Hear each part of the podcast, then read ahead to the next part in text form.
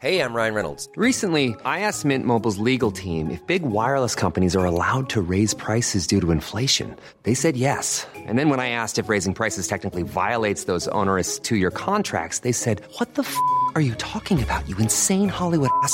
So to recap, we're cutting the price of Mint Unlimited from $30 a month to just $15 a month. Give it a try at mintmobile.com slash switch. $45 upfront for three months plus taxes and fees. Promo rate for new customers for limited time. Unlimited more than 40 gigabytes per month. Slows. Full terms at mintmobile.com. Bonjour à tous, bienvenue dans les belles figures de l'histoire. Il y a un lien entre Louis XIV et la basilique du Sacré-Cœur de Montmartre. Et ce lien, c'est une humble religieuse en Bourgogne, Sainte Marguerite Marie, à la coque. Au XVIIe siècle, elle a eu des apparitions du Christ. La première s'est déroulée il y a 350 ans. Et le message qu'elle a porté au monde est tout simple. À travers l'image du cœur de Jésus, eh bien, c'est l'amour fou inconditionnel de Dieu pour les hommes, et ce, malgré leurs ingratitudes. On parle donc de ce message et de Sainte Marguerite Marie à la coque avec le Père Jean-François Thomas. Bonjour mon Père. Bonjour Émeric. Vous êtes jésuite et il y a un lien entre les jésuites et le Sacré-Cœur, vous nous en parlerez bien sûr, et vous êtes l'auteur de Méditation quotidienne avec le quatrième volume L'été qui est paru aux éditions Via Romana. Et bien sûr, Véronique Jacquier est avec nous. Bonjour Véronique. Bonjour à tous. Cette émission, je le rappelle, est en partenariat avec l'hebdomadaire France catholique. Alors Véronique, pour commencer euh, l'itinéraire de Sainte Marguerite Marie, eh bien évidemment, il faut commencer par son enfance, et c'est une enfance, à vrai dire, peu ordinaire. Oui, Marguerite Marie est née en 1647, c'est le XVIIe siècle, cinquième enfant d'une famille de sept, une famille qui vit bien et pieusement dans le Charolais, en Bourgogne, dans un petit village non loin d'Autun non, non, loin de Mâcon, donc dans le diocèse d'Autun. Euh, à cinq ans, elle a déjà une vie intérieure et elle dit à Jésus durant la messe qu'elle veut se consacrer à lui, qu'elle veut lui donner sa vie, sa pureté, euh, sa chasteté. Et puis, entre l'âge de 11 ans et de 15 ans, euh, maladie mystérieuse qui la cloue au lit, donc clouée au lit pendant quatre ans. Et elle aurait été guérie après avoir promis à la Vierge Marie de se consacrer à la vie religieuse. C'est pourquoi, lors de sa confirmation, elle choisira d'accoler à son prénom Marguerite euh, le prénom de Marie pour devenir donc Marguerite Marie. À 12 ans, son père meurt et elle va vivre avec sa mère chez des tantes qui vraiment la maltraitent. Et c'est un souffre-douleur. Et à partir de cet âge-là, elle se réfugie vraiment dans la prière. Elle a des apparitions du Christ, mais elle a l'impression que de toute façon tout le monde est gratifié de telles apparitions. Euh, sa mère souhaite la marier, jusque-là donc euh, une vie euh, plutôt mondaine, et elle s'étourdit dans quelques balles, mais à 24 ans, elle décide de rentrer dans l'ordre des visitandines à Paray-le-Monial, donc non loin de son village, toujours en Bourgogne. C'est ici que je te veux, lui aurait dit une voix intérieure euh, qu'elle dit être celle du Christ. Alors, elle est de santé fragile, mais elle pratique déjà des pénitences parfois extrêmes comme la flagellation. Donc, c'est quand même un drôle de personnage, Marguerite, Marguerite Marie, même en tant que mystique. Euh, Père Thomas, euh, dites-nous en plus, qu'est-ce que ça dit de son époque Que nous dit aussi sa religiosité jusque dans ses pénitences?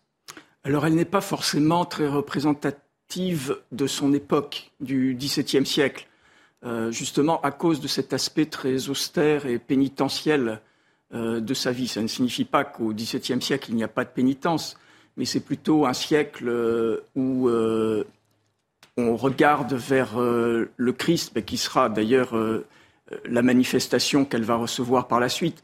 Un Christ qui est plus miséricordieux, et qui demande moins de sacrifices de la, part des hommes. Mais évidemment, elle vit totalement dans ce qu'on appelle le grand siècle. Donc c'est un renouveau extraordinaire euh, pour la France dans, dans tous les domaines, le domaine politique, le domaine culturel et le domaine religieux. C'est un foisonnement euh, extraordinaire et elle est une parmi beaucoup d'autres. Euh, c'est une, vraiment une moisson de saints, de saintes, de fondateurs, de fondatrices. Et puis c'est le règne euh, de Louis XIV. Elle arrive à la fin du règne de Louis XIII et elle va connaître le règne de Louis XIV qui va donner à la France euh, son style, son style particulier, qui va être le style classique. Et donc en spiritualité, ce sera aussi l'époque d'un certain classicisme de la vie spirituelle. Alors il faut dire un mot de l'ordre dans, dans, lequel elle entre, hein, euh, la visitation, qui est un jeune ordre en fait, qui vient de 60 euh, ans avant, qui a été créé par Saint François de Sales, effectivement, qui fait partie de ce renouveau dont vous parliez, et qui a un lien, là encore, avec le Sacré-Cœur. Dites-nous un petit peu la particularité de cet ordre. Alors, euh, cet ordre a été fondé en effet par saint François de Sales et par sainte Jeanne de Chantal.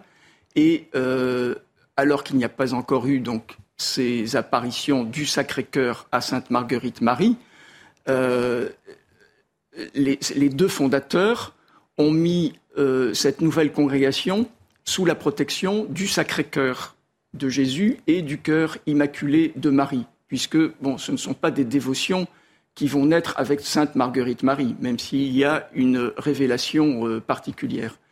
Donc c'est vraiment un ordre qui a été fait euh, pour des femmes, j'allais dire, ordinaires, euh, également pour des veuves, pour des femmes qui sont malades, pour des femmes qui sont handicapées, donc avec une règle qui est moins stricte, normalement, que ce qui pouvait se vivre, par exemple, dans le Carmel. Et même à l'époque, dans le Carmel, il y avait des Carmels qui étaient plus austères que d'autres. Donc c'est un ordre euh, où on peut vivre une vie intérieure euh, très équilibrée et, où on peut, en tant que femme, quel que soit son passé, euh, se consacrer à Dieu.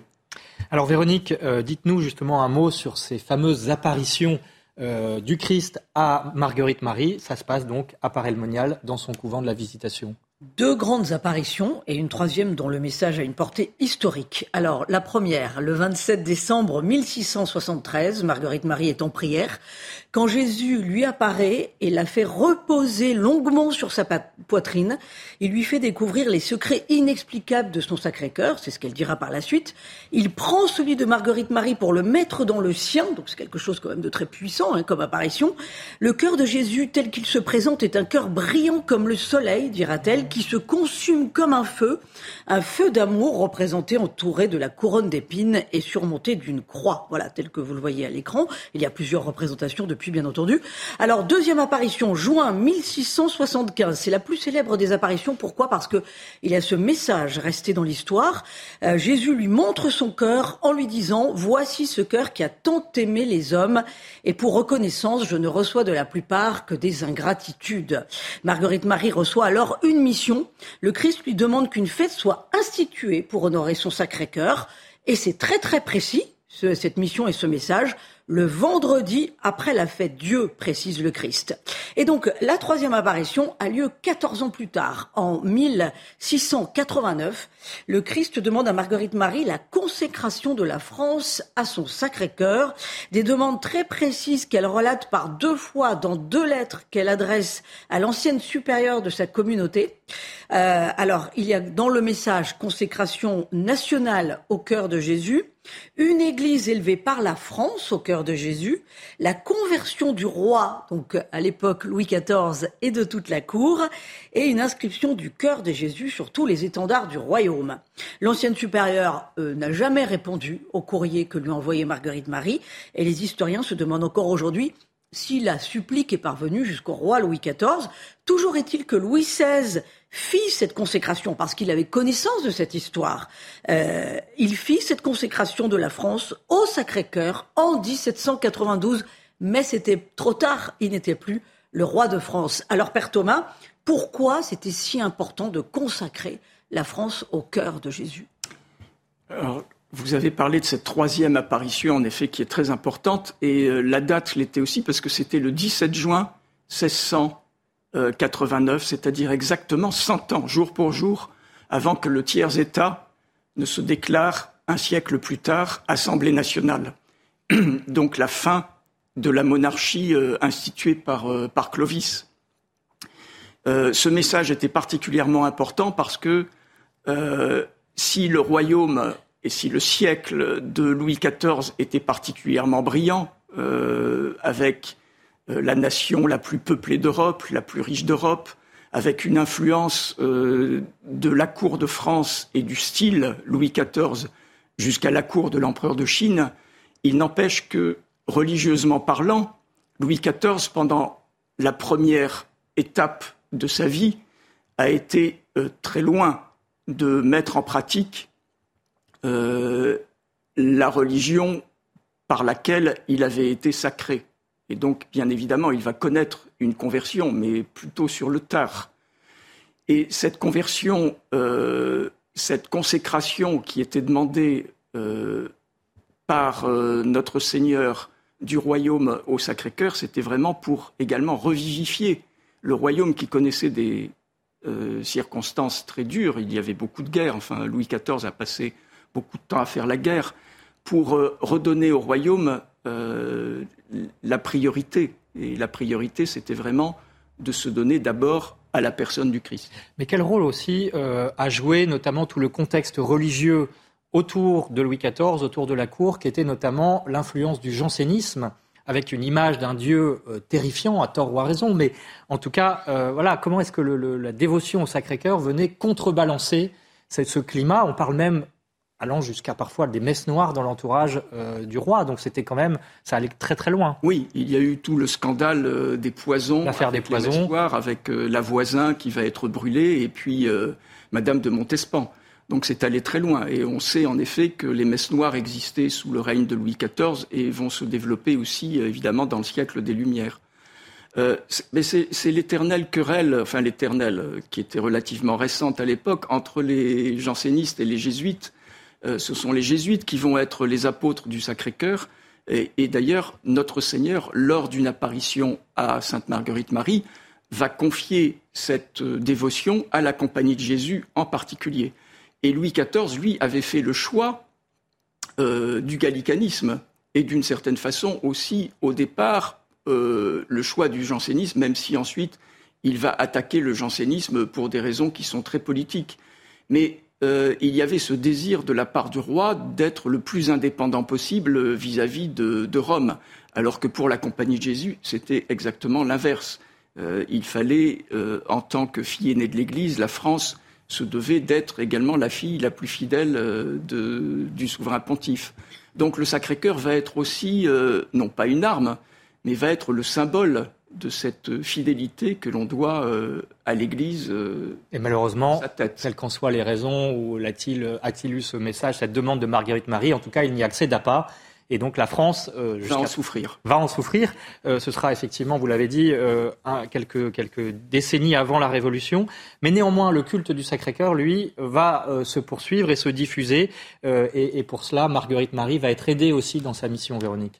Oui, le culte va se propager à grande vitesse même, si l'on regarde ce, ce qu'il va se passer, parce que le Christ lui a dit qu'elle ne serait pas seule, qu'il allait lui envoyer son fidèle serviteur et son parfait ami en la personne d'un prêtre jésuite Claude Lacolombière. Ce dernier arrive à Paris-le-Monial en 1674, donc juste après la première apparition. Il arrive comme supérieur de la communauté du fameux couvent donc de la Visitation.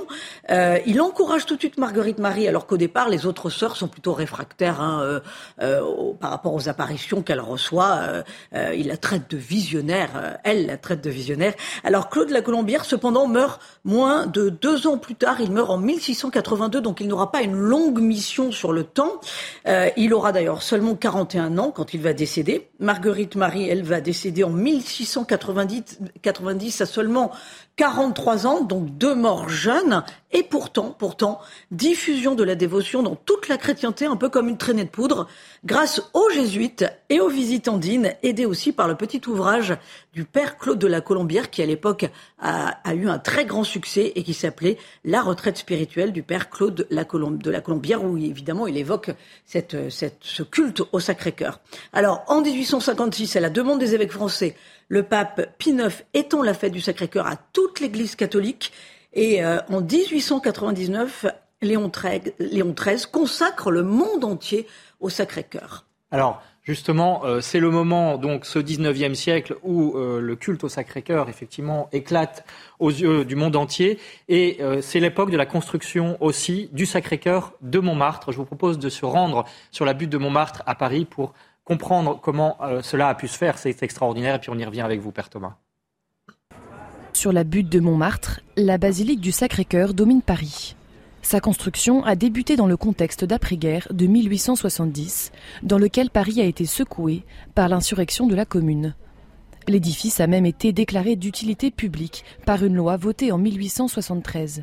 Hubert Rouault de Fleury et Alexandre le Gentil ont émis un vœu qui a manifesté qu'on allait offrir au Seigneur, au Sacré-Cœur, particulièrement au Sacré-Cœur, une dévotion qui remonte à Sainte Marguerite Marie à la coque et qui était très présente à l'époque hein, du 19e siècle. On avait redécouvert ça. Depuis 137 ans, le sanctuaire est celui de l'adoration eucharistique perpétuelle. À genoux, les fidèles se recueillent devant l'ostensoir. Ils viennent aussi implorer la miséricorde divine à travers la dévotion au Sacré-Cœur devant cette statue de Jésus, où l'on voit son cœur ouvert, symbole de son amour pour le monde. La basilique a redonné un élan à la dévotion du Sacré-Cœur, bien évidemment, pour toute la France. C'était impressionnant. Moi, j'étais voir dans les archives l'élan l'élan euh, de prière, l'élan de solidarité euh, pour édifier cette basilique. Hein. Chacun mettait euh, son argent pour payer une pierre, etc. Puis il y avait des pèlerinages qui s'organisaient. Chaque année, la fête du Sacré-Cœur est célébrée par l'Église catholique et rassemble des milliers de pèlerins à Montmartre. Cette solennité a pour but de manifester la tendresse du cœur de Dieu pour les hommes. Voilà un reportage signé Clotilde Paillet et Éloi Rochebrune. Père Thomas, comment expliquer ce vœu national? C'est incroyable. Vu de notre époque, euh, plus de 100 ans plus tard, effectivement, euh, ça semble inimaginable que euh, des simples laïcs, soutenus par l'Église, fassent adopter par l'Assemblée nationale cette consécration de la France au Sacré-Cœur. Oui, enfin, on a du mal à le comprendre aujourd'hui, mais n'oubliez pas qu'encore en 1960, il y avait 95% des Français qui se disaient catholiques. Donc euh, au XIXe siècle, euh, oui, c'est un vœu national, même si les autorités politiques sont anticléricales à la fin du XIXe siècle, il n'empêche que la population est encore entièrement catholique. Donc il y a cet élan et une population euh, qui souffre des divisions et qui souffre aussi de la persécution contre l'Église. On est juste après la guerre de 1870 aussi. Oui, et puis, donc, c'est la chute euh, vraiment de tout ce qui a pu être essai de restauration, que ce soit restauration monarchique ou euh, restauration euh, de l'Empire. Et, la France, à ce moment-là, va basculer totalement dans le régime républicain, mais un régime républicain qui est très anticlérical. Donc, les Français voient dans le Sacré-Cœur la dévotion, enfin, plus exactement le culte, qui peut permettre d'effacer euh, toutes les persécutions, tous les sacrilèges et euh, toutes les ingratitudes, comme le dit le Sacré-Cœur lui-même, parce que notre Seigneur, dans sa révélation, insiste peut-être un peu moins sur le péché que sur l'ingratitude, sur l'indifférence. C'est ça qui blesse le plus le cœur du Christ. Quand on dit le, le Sacré-Cœur, en fait, c'est la personne du Christ. Le cœur, c'est le symbole de toute la personne. Et c'est le symbole aussi de l'intérieur de la personne. Donc, ce qu'il y a de plus intime et, c'est aussi toujours la source de la souffrance euh, dans, une personne humaine. Et donc, euh, notre Seigneur montre que si son cœur souffre, si sa personne souffre, c'est d'abord parce que euh, on, passe à côté de lui sans, l'adorer. Et en particulier les religieux et les prêtres. Hein, Bien c'est ce que dit le Christ à Marguerite Marie. Mais c'est toujours, toujours le cas. le clergé est toujours en première position, à la fois pour le meilleur et pour le pire. Alors Véronique, il y a un autre lieu, outre Montmartre évidemment, où euh, il faut révérer, vénérer ce Sacré-Cœur. Évidemment, c'est à Paray-le-Monial là où il y a eu donc ce couvent de la Visitation qui existe encore, oui, où était Marguerite Marie. Tout à fait, en plein cœur de la Bourgogne, euh, par Elmonial surnommée la cité du Sacré-Cœur, du coup. Hein. Donc, euh, vous pouvez visiter le lieu des apparitions, la chapelle du monastère, euh, lieu de l'un des plus grands pèlerinages de France, d'ailleurs, hein, 200 000 personnes environ par an. Alors, c'est là que repose le corps de la sainte dans une chasse, et il y a une autre chasse dans la clôture des Sœurs, euh, où est exposé son cerveau qui restait étonnamment intact. Voilà, vous voyez la photo là qui s'affiche à l'écran. Merci Véronique. Quelques livres pour terminer, pour mieux découvrir cette figure de Marguerite Marie. Alors, vous pouvez découvrir euh, cette sainte à travers l'ouvrage de Gérard Dufour, Sainte Marguerite Marie, une vie eucharistique, dans la collection Paroles de vie chez Décitre. Ensuite, il y a un autre livre, Dans le cœur de Jésus, Sainte Marguerite Marie, maîtresse de vie spirituelle. Ça, ça, c'est par Benoît Guéda aux éditions de l'Emmanuel. Euh, il y a aussi, bien entendu, le message du cœur sacré de Jésus, avec tout le contenu de ces messages. Ça, c'est aux éditions La Miséricorde divine. Vous voyez, s'affiche à l'écran. Et puis enfin, une bande dessinée. Alors là, spécialement pour les enfants, d'ailleurs, de Reynald Séché, qui est aussi l'éditeur de cette BD. Sainte Marguerite Marie, la messagère du Sacré-Cœur. sans oublier bien entendu France catholique qui parle chaque semaine de la vie des saints et cette semaine qui parle en particulier de Blaise Pascal qui n'est pas encore canonisé mais sait-on jamais. Merci Véronique. Quelques mots pour terminer pour vous dire que Sainte Marguerite Marie est fêtée le 16 octobre au calendrier. Et puisque euh, il nous reste une poignée de secondes, Père Thomas, peut-être une dernière question, parce que ce Sacré-Cœur dont on a parlé, hein, qui a été, euh, dont le culte a été propagé euh, par Marguerite Marie notamment, on le retrouve aussi dans des épisodes historiques, dans des épisodes historiques. Je pense aux Vendéens, bien sûr, mais peut-être au XXe siècle aussi au Mexique chez les Christéros. Donc, comment associer ce, Sacré-Cœur, qui est un emblème religieux, à euh, des, luttes ou des guerres même euh, qui sont en partie politiques. Oui, et puis pensons, aussi aux poilus de la Grande Guerre. Euh, c'est impressionnant de voir que pratiquement tous les poilus, je pense que il me semble que c'était grâce au maréchal Foch, avaient avec eux un, un, Sacré-Cœur pour justement les protéger sur, sur le champ de bataille. Alors, ça n'a jamais été un symbole de guerre, jamais un symbole d'hostilité, mais toujours un symbole de protection, de réparation et de miséricorde pour soi-même, parce que le culte du Sacré-Cœur, euh, c'est d'abord un culte qui est très, très intime, qui est très personnel. Ce n'est pas d'abord un culte communautaire, mais c'est chaque personne qui est reliée à ce cœur de Jésus. Mais on peut aussi effectivement l'élargir à des villes comme Marseille, qui est consacrée au Sacré-Cœur, et même à des pays, effectivement, on en a parlé. Merci, merci beaucoup d'avoir été avec nous. Je rappelle le titre de votre ouvrage que vous faites paraître ces temps-ci, Méditation quotidienne, le quatrième volume, l'été, chez Via Romana. Et puis la citation, pour terminer, bien sûr. Elle est de Sainte Marguerite Marie. Quel bonheur d'aimer Dieu, disait-elle. Aimez donc cet amour, mais aimez-le parfaitement. Merci aussi à Laura Tapiro et aux équipes techniques de CNews. Et puis, euh, demain, à suivre à 13h, enquête d'esprit, le renouveau de la foi en France passe-t-il par les prêtres? Faut-il des prêtres missionnaires pour rechristianiser notre pays? On en parlera, bien sûr. En attendant, l'info continue sur CNews.